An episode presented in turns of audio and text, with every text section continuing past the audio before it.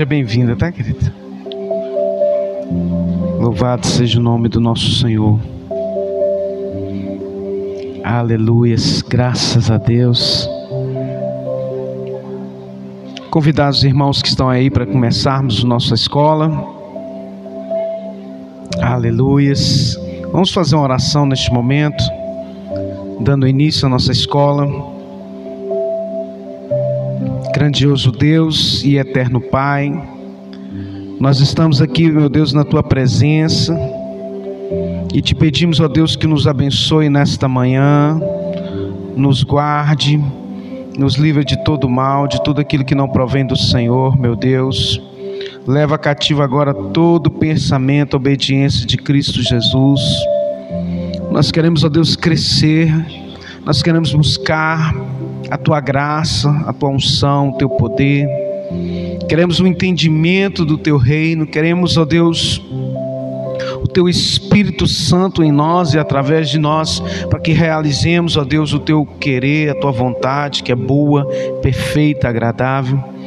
Meu Deus, que nesta manhã possamos, ó Deus, desbravar, que possamos soltar as ligaduras, as amarras que nos prendem, que empreendem, ó Deus, todas as vidas, meu Deus, que escraviza, meu Deus, com a mentalidade que não provém do Senhor, o espírito de, de mentira, com toda mentira, engano que seja destruída agora, meu Deus, no poder e na autoridade de nome de Cristo Jesus, Pai.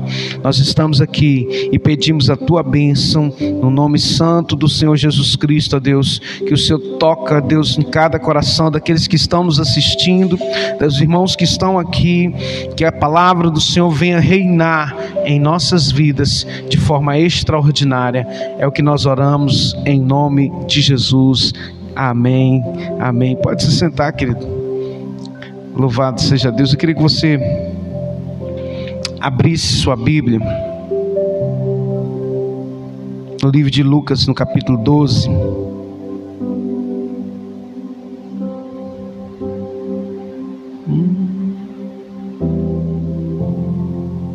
Evangelho de Lucas, capítulo 12, versículo 22.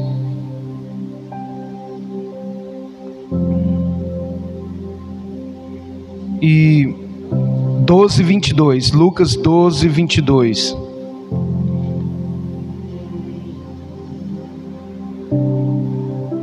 Evangelho de Lucas, no capítulo 12, no verso 22.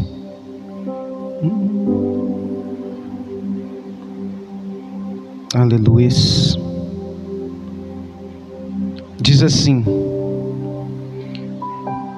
E disse aos seus discípulos: Portanto vos digo, não estejais apreensivos pela vossa vida, sobre o que comereis, nem pelo corpo, sobre o que vestireis. Mais é a vida do que o sustento, e o corpo mais do que as vestes. Considerai os corvos que não semeiam, nem cegam, não têm dispensa, nem celeiro, e Deus os alimenta. Quanto mais valeis vós do que as aves? E qual de vós, sendo solícito, pode acrescentar um côvado à sua estatura? Pois se nem ainda podeis as coisas mínimas, porque estáis ansiosos pelas outras? Considerai os lírios como eles crescem, não trabalham, não fiam. E digo-vos que nem ainda Salomão em toda a sua glória se vestiu como um deles. E se Deus assim veste a erva, que hoje está no campo e amanhã é lançada no forno, quanto mais vós, homens de pequena fé. Não pergunteis, pois, o que haveis de comer, o que haveis de beber, e não andeis inquietos porque os gentios do mundo buscam todas essas coisas, mas vosso Pai sabe que necessitais delas. Buscai antes o reino de Deus, buscai antes o reino de Deus, e todas essas coisas vos serão acrescentadas. Não temais, ó pequeno rebanho, porque o vosso Pai agradou dar-vos o reino. Vendei o que tendes, dai esmolas, fazei para vós bolsas que não envelheçam, tesouros no céu que nunca cabe, aonde a traça, aonde não chega o ladrão e a traça não rói, porque onde estiver o vosso tesouro, ali estará também o vosso coração. Aleluias. Pai, em nome de Jesus, Senhor, nós estamos aqui e pedimos ao Senhor que aumente, amplie a nossa visão acerca do teu reino. Que assim como o apóstolo Paulo nos fala lá em Romanos capítulo 12, é necessário uma transformação de mentalidade, uma renovação de mentalidade. E nós queremos, ó Deus, pedir ao Senhor nessa manhã que venha renovar o nosso entendimento, venha renovar, meu Deus, tudo aquilo que muitas vezes tem sido contrário no meio, no seio da tua igreja, Senhor. Quantas pessoas, meu Pai, no seio da tua igreja estão sendo enganadas, estão sendo, ó Deus, é, muitas vezes tirado da verdade, doutrinado de forma errada, mas nós estamos aqui te pedimos humildemente, Senhor. Não que queremos ser melhor do que ninguém, mas nós queremos humildemente pedir que o Senhor nos, nos lidere nos, nesse caminho de verdade, de libertação, de conquista, de governo do Teu Santo Espírito. É o que nós oramos em nome de Jesus. Diga amém. Queridos, esse texto é um texto que, que nós conhecemos muito, mas eu acredito que nós estamos numa, numa série, né? Em busca do reino de Cristo, do reino de Deus. E eu tenho me atentado a todos os ensinamentos de Jesus nos últimos meses. Eu tenho trazido aqui para os irmãos, né? É, tudo aquilo que o Espírito Santo quer gerar em nós ministrar os nossos corações, desenvolver em nós realmente uma mente, uma mente diferente do que o mundo pensa. E quando nós mergulhamos nos ensinamentos de Jesus, nós extraímos poder. Nós extraímos o que? Uma realidade muito diferente do que nós estamos vivendo e que temos visto. Nós vamos adentrar nesse texto aqui, os irmãos vão compreender, porque o Espírito de Deus quer nos revelar. Porque você conhecer, nós já estamos numa, numa sequência de estudos, né? E eu tenho certeza que os irmãos já conseguem compreender a nossa linguagem aqui. Quando a gente fala sobre riquezas eternas, quando a gente fala sobre o reino de Deus, os irmãos já conseguem compreender. Por quê? Porque nós já estamos numa sequência. Nós estamos implementando o quê? Uma mentalidade de Cristo, de governo, de reino de Deus. Então, quando o Senhor nos diz assim, ó, disse aos seus discípulos: portanto, não estejais apreensivos pela vossa vida, sobre o que você vai comer, nem pelo corpo, sobre o que você vai vestir. Então, no versículo 22, Jesus começa dizendo para os discípulos: olha, não se preocupe com essas necessidades. Não tenham o seu foco nas suas necessidades traga o teu foco para mim. Então é muito importante, eu sei, querido, que é muito difícil a gente desprender, porque a necessidade às vezes bate na porta. Necessidade, quando eu falo é o seguinte, é nós muitas vezes carecemos de alguma coisa no dia a dia, precisamos. E o Senhor conhece as nossas necessidades. Mas o que o texto que Jesus está dizendo assim, não estejais apreensivos. Ou seja, muitas pessoas perdem o rumo da fé porque só ficam olhando para a sua necessidade. Não estejais apreensivos pela vossa necessidade, é isso que Jesus está dizendo. Quando os discípulos trouxeram, né? Aliás, quando os discípulos serviram aquela multidão na segunda multiplicação dos pães, eles serviram aquela multidão, sobraram sete grandes cestos de pão e peixe. E aí Jesus chama os discípulos, despede a multidão. E aí Jesus disse: Olha, cuidado com o fermento dos fariseus. Então os discípulos não haviam compreendido ainda, porque Jesus estava falando do fermento dos fariseus, mas eles achavam porque eles não tinham trazido pão, o pão de comer mesmo, o pão literal. E aí Jesus disse assim: Não, vocês não compreenderam ainda, por quê? Porque eu já multipliquei os pães para cinco mil eu já multipliquei para quatro mil. E todas as vezes que eu multipliquei, sobrou. Os teus olhos, Jesus dizendo para os discípulos, estão neste pão, mas eu quero dizer assim: cuidado com o fermento dos fariseus, porque o pão, quem tem poder de multiplicar pão, está aqui com vocês. Quem pode suprir as tuas necessidades está aqui com vocês, mas o mais preocupante é o que está entrando dentro da sua alma, não é o que está entrando no teu ventre.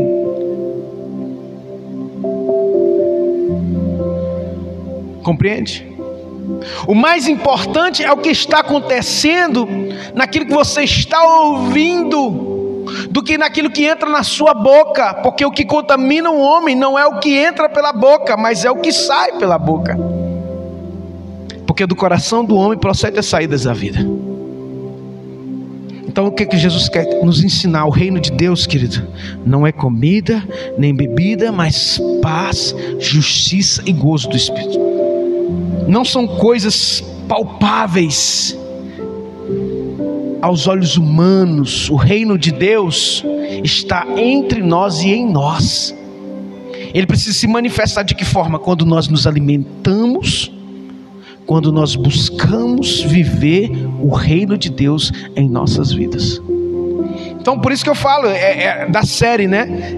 O reino do Rei dos Reis ele precisa se manifestar de que forma? Quando você está se alimentando aqui nessa manhã, algo poderoso da parte de Deus está descendo sobre a sua vida, sobre a tua alma, sobre o teu coração, está gerando o propósito. Porque a maioria das pessoas não consegue achar o propósito porque elas não buscam, elas não se alimentam, elas buscam o que? O pão. A grande multidão busca o pão que perece. E Jesus, né, eu tenho falado isso muito, mas é muito importante isso, é um ensinamento. Você vai na, na escola, né, eles ficam repetindo aquela tabuada para criança, repetindo, repetindo, repetindo, até aquilo se tornar o quê? Até se tornar normal. Então o reino de Deus é assim. A gente vai ministrando, ministrando até aquilo se tornar, né, profundamente enraizado na sua vida, até que você transpire o reino de Deus, até que você possa verdadeiramente governar com todas as armas que o Senhor Jesus nos deixou, que não são armas da terra. Porque as armas das vossas milícias não são carnais, mas poderosas em Deus para destruir as fortalezas. Olha só, as fortalezas do diabo. Porque as armas da vossa milícia não são carnais, mas poderosas em Deus para destruir as fortalezas do diabo. Se não me engano, Efésios capítulo 6, está esse texto. Portanto, revestivo de toda a armadura de Deus, para que possais resistir o dia, os dias maus o capacete da salvação, a espada do Espírito, a coraça da justiça, o escudo da fé e as sandálias do Evangelho. Então nós temos que estar revestidos dessa armadura. De que forma? Quando nós buscamos o reino de Deus, quando o reino de Deus se torna enraizado dentro de nós. De que forma? Os ensinamentos de Jesus. Que as pessoas e a igreja, na sua grande maioria, se distanciou dos ensinamentos de Jesus porque não prega mais o arrependimento, não prega mais que, que haverá recompensa, mas também que haverá prestação de conta para aqueles que não fizerem. Não prega mais uma cruz, não prega mais renúncia então, o que Cristo está nos deixando aqui nessa manhã, amados irmãos, portanto, vos digo: não estejais apreensivos pela vossa vida, sobre o que, que comereis, não, nem pelo corpo, sobre o que vestireis, mas é a vida do que o sustento. Em outras palavras, Jesus está dizendo: o propósito é maior do que o sustento, mas eu sustento aquele que está no propósito. Anote isso. O propósito é maior do que o sustento, mas eu sustento quem está no propósito. Os discípulos disseram: Senhor, mas é porque a gente não trouxe pão e eles ficavam discutindo entre eles e Jesus disse: Não, não, não, tome cuidado com o fermento dos fariseus, porque o fermento dos fariseus tira você do propósito. Você parece que está no propósito, mas você está totalmente fora do propósito por causa de que uma pequena parte daquele fermento faz levedar toda a massa. Então, cuidado com o fermento dos fariseus, está tudo nesse contexto aqui. De que Jesus ensina os seus discípulos a não se preocupar.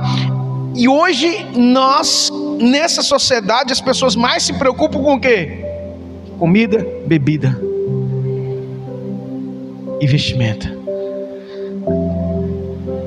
Jesus diz lá em Mateus capítulo 24 que foi como nos dias de Noé: bebiam, comiam, casavam, se davam-se casamento. O que, que é isso? É o natural do mundo, não é não, irmão? As pessoas comem, bebem festas. Ah, hoje eu tenho isso aqui, hoje eu tenho aquilo ali, eu tenho aquilo ali, mas o reino de Deus não está em primeiro lugar na vida da maioria das pessoas, porque nunca se prioriza o reino. Então Jesus está nos chamando para tomar cuidado com isso, porque como foi nos dias de Noé, em que eles não deram crédito à pregação de Noé, Noé ficou 120 anos pregando, olha, vai cair chuva. Ninguém se converteu, meu Deus, que ministério doloroso. 120 anos, irmão, pregando uma mensagem de que ia chover, construindo uma arca no meio de um deserto, para ninguém se converter. Noé deveria ficar muito frustrado, muitas vezes. Ele só tinha o quê? Uma palavra: vai chover. E Jesus nos alerta se não me falha a memória, é Mateus 24. Se não for, é um dos outros evangelhos que ele fala o seguinte: também como foi nos dias de Ló: comiam, bebiam. Ele faz um que ele faz uma comparação dos dias de Noé e dos dias de Ló. Quem foi Ló? Ló foi o sobrinho de Abraão que foi para Sodoma e Gomorra. Num contexto totalmente averso ao reino de Deus. Nós convivemos num dia em que o contexto é totalmente averso, contrário ao reino de Deus. Sim ou não, irmãos? Se você deixar seguir pelo curso do mundo aí, o que, é que vai acontecer? Você vai querer mais comida, mais bebida e mais coisas desse mundo. Eu não estou falando, falei isso ontem na, na casa da irmã Conceição Eu não estou falando que é ruim você ter as coisas. O problema não é construir, é para quem você vai deixar a sua construção, para quem você vai dedicar. Louco, essa noite pedirão a tua alma. E o que você tem feito, para quem será? A questão ali do versículo de Lucas 12, mais lá atrás, que é no mesmo capítulo, é não é quem o que você está construindo, mas é para quem será o que você está construindo. E aquele homem era rico, muito rico, e ele diz: Olha, o meu celeiro não está cabendo, eu vou ter uma grande colheita, e onde que eu vou pôr? Plausível a preocupação dele. Não, vou derrubar esse, vou construir maiores. Aí eu vou dizer para minha alma: goza, agora você tem muitos bens. Essa sociedade dos dias de hoje só pensa assim: eu preciso de trabalhar, trabalhar para que eu tenha mais e mais, para que eu possa o quê? Ficar mais folgado. Eu tenho que construir algo para mim, para deixar para meus filhos, mas se esquecem e é isso que o texto diz: louco, essa noite pedirão a tua alma. E o que você tem preparado, para quem será? O que você tem construído, para quem será? Porque a construção que eu faço dentro do propósito me dá a eternidade, me dá uma repercussão na eternidade. Mas o que eu construo fora do propósito, o problema não é a construção, é para quem eu tenho construído. Como eu disse, é, aquele homem, a Bíblia não fala que aquele homem era um, um, uma pessoa injusta, ele não fala que aquele homem estava é, construindo algo debaixo de, de roubo. Não, ele era uma pessoa normal. Assim como essa sociedade, todo mundo é normal, entre aspas. Quase todo mundo. Empresário normal, ele vai lá, ele quer expandir o negócio dele, para quê? Para ficar mais rico. Mas para quê? Não, para deixar para meus filhos ter um. Tudo isso Jesus condenou por quê? Porque está construindo fora de um propósito eterno. E ele diz que nós devemos mudar a nossa mentalidade em relação a isso. E que nós devemos construir algo que perdure, o que onde o ladrão, ele diz aqui lá na frente, não possa roubar, né? Tenham bolsas. Nós vamos continuar no contexto aqui, a gente chega lá nesse versículo. Não estejais apreensivos pela vossa vida sobre o que comereis, nem pelo corpo sobre o que vestireis, mais é a vida do que o sustento e o corpo mais do que as vestes. Considerai os corvos, versículo 24, que não semeiam, não cegam, nem têm dispensa, nem celeiro, e Deus os alimenta, quanto mais valeis vós do que aves.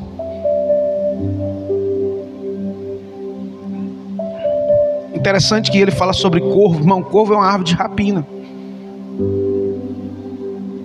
não a águia. Jesus está comparando a uma ave que era considerada impura. Ele está dizendo: olha, a ave de rapina, Deus alimenta elas, que dirá você? Por quê? Porque Deus fez tudo assim, dentro do seu propósito. O corvo está lá no propósito dele. O que é, o, propósito do corvo lá? Comer os restos. Deus alimenta, é o propósito dele. Você vale mais do que isso, ele está dizendo. O teu propósito é mais excelente. O propósito do reino de Deus na minha vida é mais excelente. Deus vai suprir as nossas necessidades quando a gente entender que nós estamos construindo algo para a eternidade, debaixo de uma palavra. Quanto mais valeis vós do que muitas aves. E qual de vós, sendo solícito, pode acrescentar um côvado à sua estatura? Versículo 25 ele está falando o seguinte: que ninguém pode acrescentar um minuto seu, ao seu minuto de vida pelo tempo que Deus estabeleceu que você viveria. Não é a estatura de tamanho. Em outra tradução diz: quem pode adicionar um dia aos seus dias ou uma hora?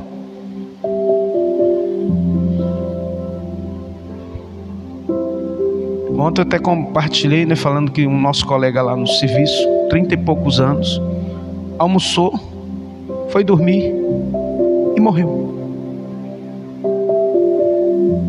Uma filha de dois, três anos. Deitou e teve um ataque fulminante. Eu tenho certeza que ele não esperava isso acontecer. Não tinha doença. Quando a senha bate, Aí eu pergunto, não é somente no caso dele, mas no caso de qualquer pessoa, o que ele construiu nos trinta e poucos anos dele, o que eu tenho construído nos meus quarenta e poucos anos, vai ser uma construção que vai ficar aqui para quem será? Ou eu só me preocupo com as coisas dessa vida? Deus nos chamou, querido, para mudar nossa mente em relação a isso, mas não é só de boca para fora, mas nas nossas atitudes. Porque é muito fácil a gente dizer que crê em Deus, tudo, mas quando a gente vai para a prática, a gente começa a ter atitudes que não condiz com aquilo que a gente diz que acredita. E não tem sido fácil nesses dias, não tem sido. Geralmente é difícil, mas esses dias têm sido mais difíceis do que os dias normais. Por quê? Porque a vinda do Senhor está muito próxima. Eu tenho, eu tenho aprofundado em estudos, é, vamos dizer assim, apocalípticos, né? Eu tenho, eu e a pastora André, a gente tem mergulhado assim sobre a teologia dos últimos dias, vamos dizer assim, e a gente tem visto cada vez muito claro a volta do Senhor. É nítido, irmãos. A gente começa a, a, a estudar o contexto que nós estamos vivendo, é muito claro. As profecias se cumpriram, tudo se cumpriu, e as pessoas estão preocupadas em comer, beber, se dar em casamento, casar. Todas essas coisas são coisas normais, irmão. Mas Jesus não condena o fato em si da pessoa comer e beber, porque a gente precisa de comer e beber. Ele condena que os nossos olhos estejam só nisto e se esqueçam de manifestar o reino de Deus. Nós precisamos manifestar o reino de Deus. E como aquelas virgens que são simbolicamente representam a igreja, cinco loucas e cinco prudentes. E era noite, era, era trevas, era um tempo de trevas. Era um tempo de escuridão. É esses dias, irmãos.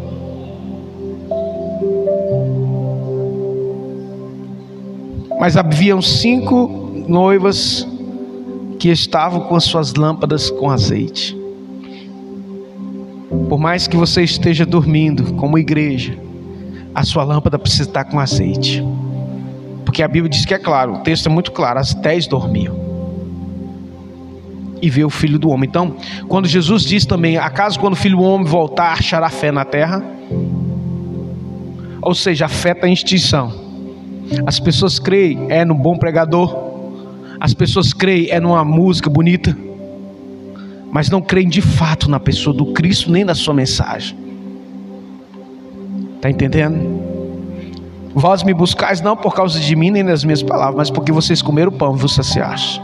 Quem multiplicou os pães? Não foi Jesus? E por que ele estava criticando quem tinha comido?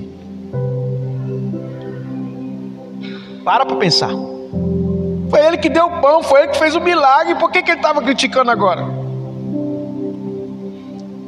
Por causa da intenção do coração da multidão. A Bíblia diz que Jesus teve compaixão da multidão, não quis despedir aquela multidão não quis despedir aquela multidão, porque aquela multidão já tinha três dias que estava com ele. E aí então Jesus disse: Que vós tendes? Ah, nós temos alguns pães e alguns peixes. Então manda todo mundo se assentar. E ele multiplica os pães. Depois que todo mundo come e fica satisfeito, o que, que ele fala? Ele despede a multidão. E manda os discípulos entrar no barco, entra no barco com os discípulos. Eu falei sobre isso aqui algumas semanas, porque a multidão Jesus sempre vai despedir, mas os discípulos ele sempre vai chamar para mais perto dele. A multidão, quando Jesus vai lá em João capítulo 6, ele diz: Olha, essa multidão está me incomodando, porque vocês me buscam não por causa de mim, nem das palavras que eu vos tenho dito. Mas eles não estavam buscando era Jesus? Sim ou não? A multidão estava buscando Jesus, irmão, mas pelos motivos errados. O reino de Deus não é comida nem bebida, e eles estavam buscando Jesus por causa de comida e bebida, ou seja, por coisas dessa vida. Eles não estavam preocupados em construir algo para a eternidade, eles não estavam querendo construir, desenvolver uma mente de governo de Cristo trazer a mensagem de Cristo. Não, eles não estavam preocupados com isso, não. Eles estavam querendo mais pão. E é o que a maioria das pessoas tem feito. Busca Jesus por causa da necessidade. E olha só, Jesus disse: Pois se nem ainda podeis nas coisas mínimas, versículo 26, porque estáis ansiosos pelas outras. Então ele está dizendo que as necessidades, essas coisas, são coisas mínimas que o mais importante é o reino. Porque o reino que você faz, o que você constrói, o que o propósito eterno, você vai perdurar para a eternidade, ou seja, a tua conquista ninguém poderá tirar. O teu chefe lá no serviço não vai poder tirar. O teu patrão ou o teu cliente ou ser quem for não vai poder atingir a sua conquista. Você não depende de mais nada, você depende daquilo que você construiu daquilo que você fez pelo propósito. Conquista, honra, glória, coroa. É o que o Senhor tem preparado para aqueles que têm feito, para aqueles que têm desenvolvido um trabalho, para aqueles que têm arregaçado as mangas, aqueles que têm produzido frutos para a eternidade. Considerai os lírios, como eles crescem, não trabalham, não fiam, e digo-vos que nem ainda Salomão em toda a sua glória se vestiu como um deles. Nem ainda Salomão em toda a sua glória se vestiu como um deles. Considerai os lírios como eles crescem, não trabalham, não fiam, e vos digo que nem Salomão em toda a sua glória, ou seja, o homem mais sábio que existiu, em termos de riqueza e honra no Antigo Testamento, não teve ninguém como Salomão. Inclusive, o que ele construiu, o Templo de Salomão, é considerado uma das sete grandes maravilhas do mundo antigo. Então, ele era uma pessoa cheio de riquezas e honra. E aí Jesus disse: O Senhor fez o lírio, e nem Salomão se vestiu como aquele lírio. O que, que ele está dizendo para mim e para você? O importante não é o que você veste. Não se preocupe com isso. O importante é o que você é suas vestes eternas. Suas vestes brancas lavadas e remidas no sangue de Cristo Jesus. Uma grande multidão de pessoas com vestes brancas, lavadas e remidas no sangue de Jesus. E se Deus assim veste a erva que hoje está no campo e amanhã é lançada no forno, quanto mais vós, homens de pouca fé. Deus está dizendo: está em provisão para quem está no propósito. Se você constrói algo para a eternidade, existe uma unção de multiplicação que acompanha você. Amém, igreja? Se você está dentro de um propósito, você está dentro de um discipulado de Cristo. Por isso que é importante você compreender isso. Porque aí você não vai precisar fazer campanha para a porta de emprego se abrir, porque aquilo que Deus providenciou para você já está preparado. Quando você desenvolve uma mente de governo, de reino, quando você trabalha trabalha por um propósito eterno. O problema é que nós não queremos passar por esse processo. O problema é que a igreja não quer comer da carne nem beber do sangue, é quer como uma multidão, ela só quer Jesus para o milagre, mas não quer Jesus para ser discipulado. Então é muito importante nós entendermos isso. Que nós precisamos ter comunhão, comer da carne, beber do sangue, obedecer às minhas palavras manifestar o reino de Deus, de que forma? Nos alimentando, bebendo dessa fonte, porque quem beber dessa fonte jorrará água viva. Então, esse alimento que você tem recebido aqui, ele vai jorrar. E onde você for com essa mentalidade, ao seu redor, as coisas começam a mudar. Sempre que eu tenho oportunidade, eu falo isso aqui. No meu trabalho, na escola, na faculdade. Sempre que eu tenho oportunidade, eu levo a mensagem do reino. O Renatinho está aqui, ele não me deixa enganar, mentir. Senta para tomar um café, cinco minutos, a mensagem é deixada.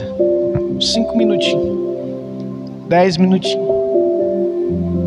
Sempre semeando em tempo e fora de tempo. Por quê? Porque o Senhor me chamou para construir algo para a eternidade.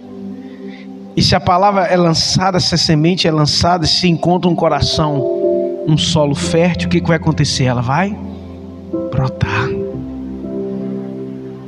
Paulo plantou, Apolo regou, mas quem deu o crescimento foi o Senhor. Um planta, outro colhe, mas o crescimento vem de Deus. E a gente não pode deixar de plantar. A gente não pode deixar de fazer a nossa parte. De que forma? Convidando. Ah, pastor, às vezes eu não sei falar, né? Só fala assim. Deus não me deu um dom, amém? Glória a Deus por isso. Mas você pode convidar as pessoas. Você pode chamar as pessoas, você pode orar pelas pessoas para Deus quebrar esse espírito de engano e mentira que está cegando a vida dessas pessoas. Às vezes a pessoa não vem porque ela não quer mesmo, mas algumas pessoas não vêm porque elas são escravas. isso da importância da oração. Eu sempre falo alguns pilares da igreja. A oração, né? Era um dos pilares mais importantes, não o mais importante da igreja. E sempre é a minoria que vem orar na igreja. O alimento, o estudo, é o mais, um dos mais importantes da igreja, porque aqui nós estamos nutrindo e construindo algo. A minoria vem nos estudos. Está entendendo? Ou seja, as pessoas não valorizam aquilo que é mais importante. E Jesus diz: não ficais solícito, ou seja, buscando isso.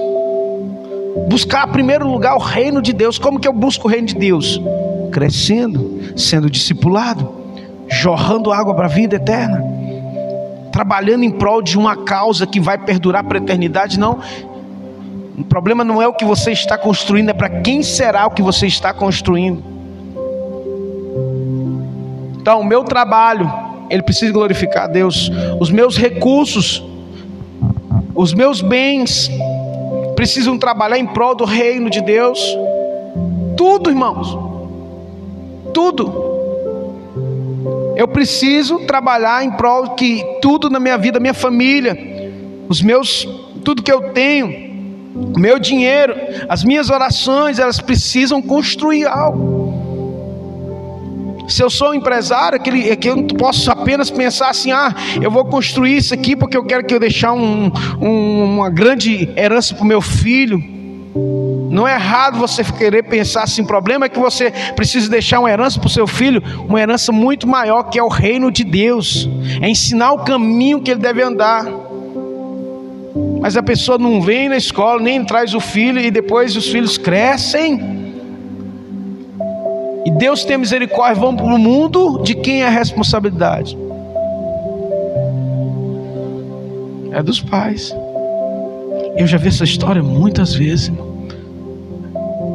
É sessão da tarde, está repetido. Infelizmente. Não é por falta de aviso. Eu já vi essa história várias vezes. E então o que, que nós temos que fazer? Usar as ferramentas oração, dedicação, investimento, recursos, tudo para quê? Porque aí Deus vai olhar para nós e aí o que, que vai acontecer? Os anjos do Senhor vão ser os nossos ministradores. Compreende? Isso é muito forte. A Bíblia diz que quando Jesus foi tentado por, pelo diabo no deserto, levado pelo Espírito Santo, lá em Mateus capítulo 4, ele foi tentado em, em áreas cruciais ali. Eu já expliquei, dei um estudo sobre isso aqui. E Jesus reinou, né, governou sobre a necessidade, que ele teve fome e o diabo falou com ele: ó, transforma essas pedras em pães. Ele governou sobre o a vaidade, o orgulho, a fama, né? Porque diz, ó, se prostrado me adorares, tudo isso eu te darei, os reinos da terra todos serão teus. E ele disse: Está escrito: Ao Senhor teu Deus adorarás, e somente a Ele prestarás culto, se prostrarás somente diante dele. Então Jesus ele governou as áreas cruciais da vida dele. E aí, o que aconteceu? O diabo saiu, vieram os anjos e o serviram. Hum, é assim que funciona. No reino de Deus, quando você vai conquistando etapas, Jesus conquistou tudo ali, naquele espaço de 40 dias, porque tinha uma, uma, uma necessidade, que o ministério dele seria três anos e pouquinho, né? Então ele tinha uma necessidade de ser mais rápido. Então ali ele fez um intensivo de 40 dias de jejum e deserto e conquistou várias etapas da vida dele como homem. Etapas que nós precisamos vencer no decorrer da nossa vida. E aí, quando você vai vencendo etapas, quando você vai vencendo, né, governando com a mente de Cristo, os anjos vão começar a vir te servir. Você vai abrir a boca, Senhor oh, Deus, precisava de fazer isso, aí de repente Ó, oh, aconteceu assim, pastor. Aconteceu isso. Por quê? Porque os anjos vêm e servem você. Senhor, envia o recurso porque essa semana tá, tá difícil. Aí vem, você não sabe de onde, de que forma. Senhor, eu estou infeliz nesse trabalho. Esse trabalho é ruim. Tira meu tempo. Aí Deus vem, porque você já venceu aquela etapa. Vai te dar recurso, que às vezes você fica pedindo a Deus trabalho, trabalho, emprego, emprego. Às vezes Deus quer te dar renda.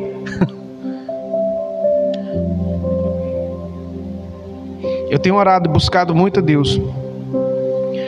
A minha vida, meu, meu dia de 24 horas é curto. Trabalho, estudo, pastoreio, sou pai, sou esposo. Tenho que cuidar do meu corpo físico também. Então o dia é muito curto. Mas eu estou investindo esse tempo para um propósito. Daqui a pouco eu vou precisar de todo esse conhecimento, de toda essa bagagem, para desenvolver algo mais poderoso. Está entendendo? Eu estou abdicando aqui porque lá, daqui a pouco na frente, eu vou ter mais tempo e vou desenvolver coisas muito mais grandiosas para que o nome do Senhor seja. Irmão, não se engane disso. Tudo que eu faço é pensando nisso. Eu estou adquirindo uma bagagem de experiência, de conhecimento, de relacionamento com o Senhor, de perseverança. Irmãos, a chave é perseverança. Eu confesso que tem sido a mais difícil para mim nos últimos 15 anos. E é aquilo que a gente mais precisa: perseverar, ter paciência. Quando ninguém vê nada, Deus te dá a visão lá da frente. Entende? O líder, ele precisa ver lá na frente. Ele não pode ser imediatista. Senão hoje, ele precisa de olhar lá para a frente foi o que Davi fez. Ele foi ungido rei. E a Bíblia diz que o Espírito do Senhor se apoderou dele naquele dia em diante.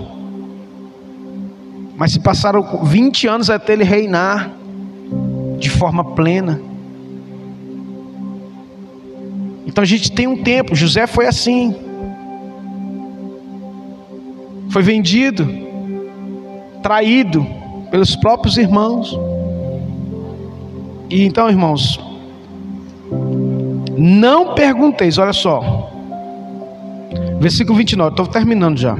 Não pergunteis, pois, que a vez de comer ou que a vez de beber, nem andeis inquietos. Jesus está falando assim: não pergunteis, Senhor, como é que eu vou comer? Ele está dizendo: nem perguntem sobre isso. Parou para pensar? Você parou para pensar? Senhor, estou precisando disso. Nem para perguntar, porque eu vou te dar. Foca no reino foca no meu ensinamento. Quanto mais, irmãos, esse essa dependência, Deus falou isso comigo. Isso é uma experiência pessoal. Que às vezes você vai na caminhada e você fala assim: "Ah, eu quero mais independência. Eu quero ser mais independente financeiramente". É ou não é? Todo mundo quer sua independência financeira, sim ou não? Ah, eu queria minha independência financeira. Aí, experiência pessoal. Quanto mais eu tenho caminhado, mais eu dependo financeiramente de Deus. Em outras palavras, quanto mais eu caminho para dentro do reino, mais eu preciso de milagre de Jesus. A minha vida é um milagre diário. E Deus fala assim: Eu amo quando você depende de mim. Deus falou comigo. Senhor, para mim tem sido difícil, mas a cada dia eu tenho experimentado da multiplicação dos pães. E é um milagre diário. É uma coisa assim, sem lógica. E eu falo, Deus do céu, faz Deus virou para mim um dia eu estava fazendo caminhada, preocupado, mas confiante. Sabe aquela preocupado, mas confiante? Sei, Deus, eu já, já vi essa cena. Eu já vi essa cena, Senhor. Eu estou preocupado, mas eu sei que daqui a pouco vai ter pão, pão fresquinho. Senhor, eu dependo do Senhor. O Espírito Santo veio e falou assim: Eu amo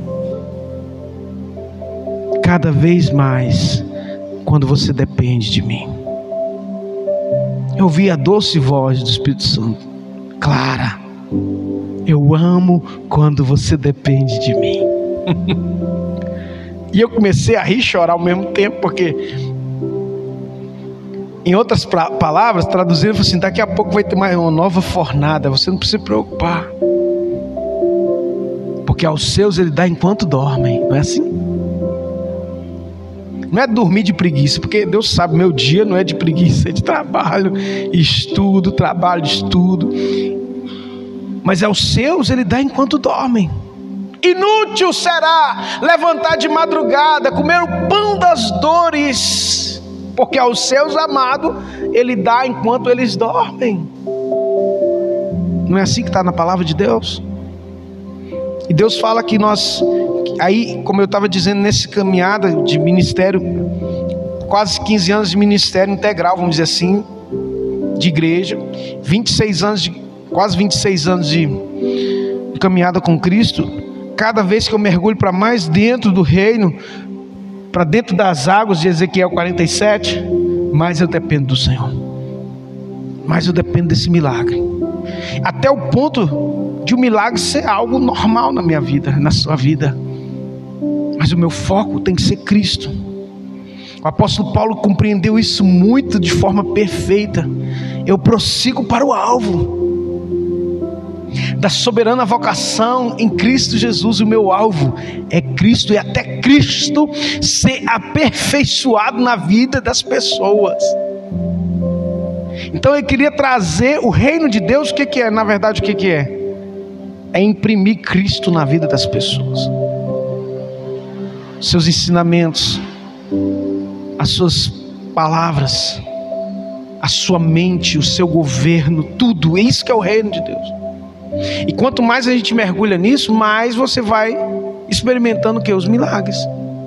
Porque é claro, irmãos, isso. E aí, ele diz: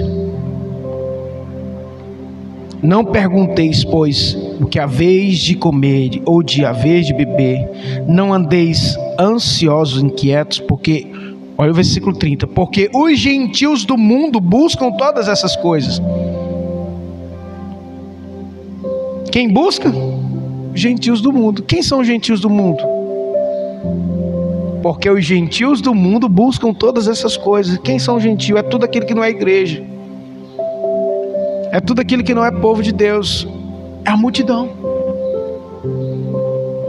é tudo que não é discípulo, é tudo aquilo que não é discípulo. Às vezes a gente pensa assim, não, mas eu, eu sou de igreja, mas se é multidão, não é discípulo. Por isso que a Bíblia fala que vai haver muita surpresa, porque existe uma diferença de multidão e de discípulo. Multidão busca Jesus pela necessidade, discípulo busca Jesus por quem ele é e obedece a sua voz. As minhas ovelhas ouvem minha voz e me seguem e me obedecem, e eu vos dou a vida eterna. Multidão obedece Jesus? Não. Na hora que ele disse: ó, Quem não comer da minha carne, não beber do meu sangue, não tem parte nem herança no reino de Deus. Eles não queriam nem saber do reino de Deus, racharam fora. Duro esse discurso. Ou seja, não, até aqui tá bom, mas começou a falar de, de ter compromisso, começou a falar que tem que ter aliança, começou a falar que tem que comer carne e beber sangue, eu tô fora. E aí Jesus vira para os discípulos e diz: Vocês querem ir embora também? Para onde nós iremos? disse Pedro. Se só tu tens as palavras de vida eterna. Está vendo a diferença do discípulo? Ele quer as palavras de vida eterna. Ele não quer o pão só. Ele quer as palavras de vida eterna. Não pergunteis, aí versículo, porque os gentios do mundo buscam todas essas coisas, mas vosso Pai sabe que necessitais dela. Deus sabe de suas necessidades. Sim ou não? Então eu falo para você, irmão, está precisando de uma necessidade? Não faz jejum para Deus suprir tua necessidade, não. Ouça isso. Faz jejuns para você ser cheio do Espírito Santo. Ouça isso. Pastor, mas eu estou precisando de uma porta aberta. Eu vou orar sete dias para Deus abrir essa porta. Não, faz sete dias para Deus entrar dentro de você e manifestar o reino. Porque quando isso acontecer, escute, quando isso acontecer, existe unção sobre a tua vida para multiplicar os pais. Aí você não vai precisar nunca mais ficar orando para Deus abrir porta, porque você já carrega dentro de si uma unção que ora e multiplica. Qual você prefere? Hum? Orar e multiplicar toda a vida que você precisar. Ou simplesmente nada aqui. Vou orar para Deus multiplicar esses pães aqui, para Deus suprir minha necessidade. E aí vai suprir essa necessidade, vocês vão comer esse pão, vocês vão ter fome de novo. Olha o que o texto diz lá em João 6. Tudo isso. Olha, vocês vão comer esse pão, vocês vão sentir fome de novo. Mas quem comer do pão que eu der, nunca mais terá fome. Quem beber da água que eu der, nunca mais terá sede. O que, que o Senhor está dizendo com isso? Traduz aqui, traz a decodificação aqui. O que, que ele está dizendo? Quem come de mim e bebe de mim tem necessidade suprida a cada momento, a cada dia. Não é que você vai ficar rico e Deus vai mandar tudo de uma vez, não. Não é isso. Mas você depende dele, você come por ele, você vive por ele e ele multiplica na tua vida. Porque você trabalha em cima de um propósito eterno. Não temas. Buscai antes o reino de Deus. Olha só, versículo 31. Estou terminando. Buscai antes o reino de Deus. Buscai antes o reino de Deus. Você está aqui buscando o reino, amém?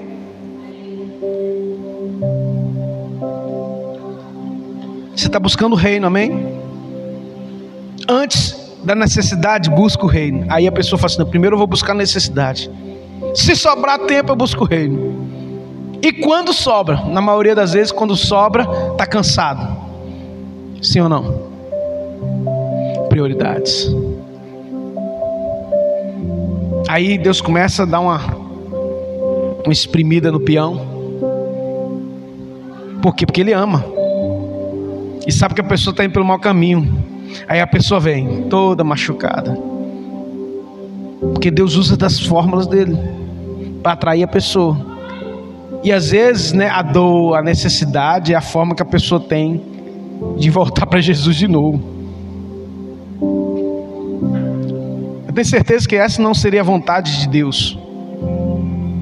Mas por causa da situação em que a pessoa se encontra, ele tem que tomar algumas medidas restritivas. Não temas, ó pequeno rebanho. Versículo 32. Porque a vosso Pai agradou dar-vos o reino. Então o reino de Deus é nosso, irmão porque o vosso Pai agradou dar-vos o reino, vender o que tendes, dar esmolas, fazer para vós bolsas que não se envelheçam, tesouros nos céus que nunca se acabam, onde não chega ladrão e nem a traça não rói. Ele está falando o seguinte: trabalhar por algo eterno.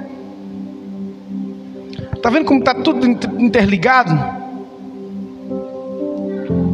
Trabalhai, ou seja, construa, voltando para aqui no início de Lucas 12 daquele homem, né? Vou construir, vou derrubar. Ele diz aqui, ó, trabalhai por algo eterno, construa algo para o propósito eterno. É isso. Onde a traça não rói, onde não chega o ladrão, porque onde estiver o vosso tesouro, ali estará também o vosso coração. Amém, igreja? Ficou claro? Deu para compreender? Busca isso. Mira nisso. Acha o propósito. Estou terminando já. Agora, agora estou terminando. Eu encontro com uma pessoa que é crente. De vez em quando a gente conversa. Não é da nossa igreja. E essa pessoa vive assim. Ciclos, né? Problemas, de dificuldade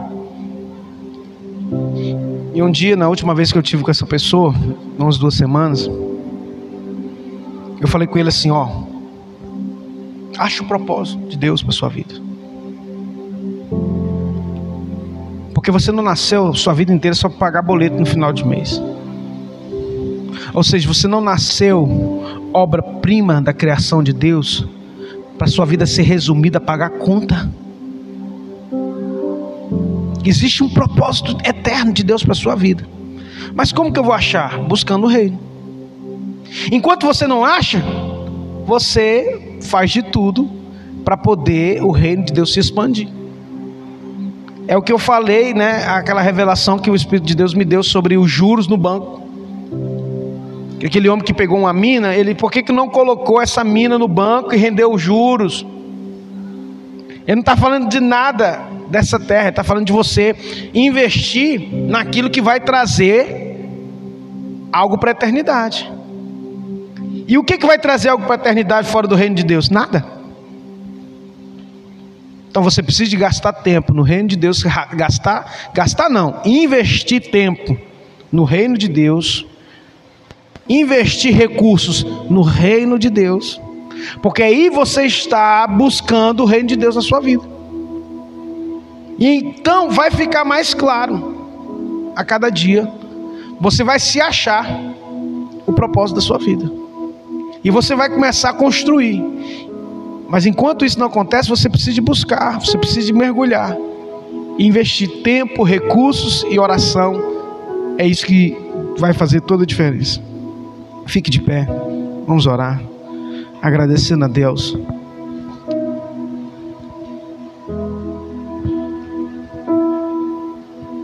Oh, aleluia. Feche os teus olhos, Pai. Muito obrigado, Senhor, por estarmos aqui na tua presença, meu Deus. Obrigado, Deus, porque o Senhor é bom. Isso sempre nos revela a sua vontade quando nós buscamos. Buscar-me-eis e me achareis quando me buscar de todo o vosso coração, diz o Senhor, e serei achado de vós. Nós queremos, ó Deus, que o nosso coração esteja em Ti, no Teu reino, na Tua vontade. Ajuda os Teus filhos que aqui estão, aqueles que estão nos assistindo, a encontrar o propósito eterno. Mas enquanto isso não se achega, não chega, que o Senhor possa, Deus, focar, Deus, a mente, os corações dos teus filhos nesse propósito que é o reino de Deus, que é a igreja, que é ganhar almas, que é interceder por almas, que é transformar mentes, que é reinar com Cristo aqui, através da Sua palavra, através dos seus ensinamentos. E eu te busco cada dia mais, e eu dependo de Ti cada vez mais. E isso agrada ao Senhor. Muito obrigado, Deus. Leva-nos em paz para os nossos lares. Nos livre dos homens maus, das mulheres más, dos homens de sangue. Senhor, também eu te peço. Daqui a uma semana nós teremos eleição na nossa nação. Ah, Senhor, que o Senhor uso de misericórdia para com as nossas vidas, com o nosso Brasil, com o nosso Estado. Deus, que o Senhor Deus ilumina a mente das pessoas para colocar governantes segundo a tua vontade, teu querer, segundo a tua bondade senadores segundo o teu coração, meu Pai, governadores segundo o teu coração, deputados federais e estaduais segundo o teu coração, Senhor. Um presidente, ó Deus, que tema ao Senhor, que não venha, meu Deus, colocar, meu Deus, coisas que desagradam ao Senhor, que é contra os teus princípios, que é contra o teu reino, porque enquanto o ímpio governa, o povo geme. Tem misericórdia, meu Deus. Que o Senhor dá sabedoria aos teus filhos e que o lança por terra todos os planos ardis de Satanás contra a nossa nação, contra o teu povo, que se chama pelo teu nome. É o que nós oramos e te agradecemos em nome de Jesus. Diga graças a Deus. Deus abençoe os irmãos. Queria agradecer a presença da Neide, né? Que Deus abençoe, tá, querida? Volta sempre, tá? Em nome de Jesus, muito obrigado. Vai com Deus. Amém.